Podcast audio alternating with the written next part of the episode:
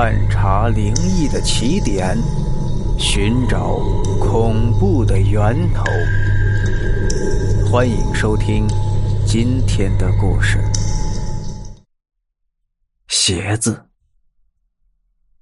忙碌的人们，你们是否在夜晚鞋子明明放好一个位置，而第二天一早醒来发现变了位置呢？如果你觉得没有，你可以刻意把鞋子放的规整。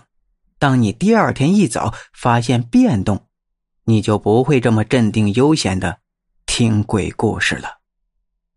当然，你应该注意的是，晚上你睡觉时，床上不止你一个人，而那个人可能会倒挂在你的床头上。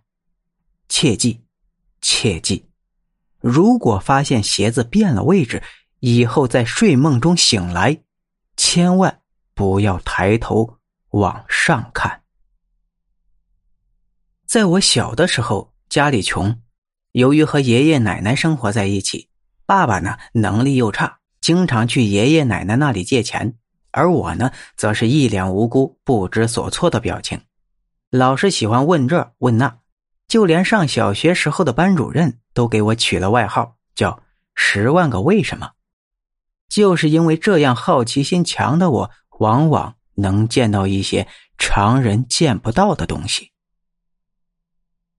小时候的我体弱多病，爸爸没有什么能力赚钱，而我呢常常生病，营养不良，导致阳气大减。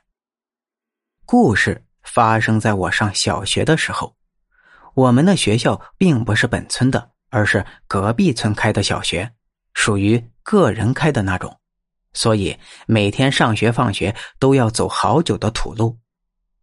有一次，我们村死了人，我就常常好奇的问爸爸：“人死了是去了哪里呢？”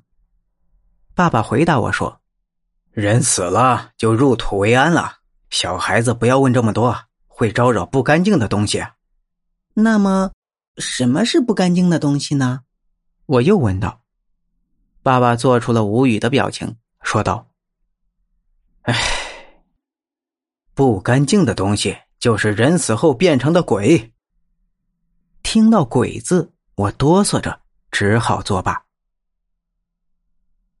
死的人是村口的一个老头，我也和他不熟悉，所以我就想，他死了去哪里了呢？据说是被装进了一个大大的红盒子里面。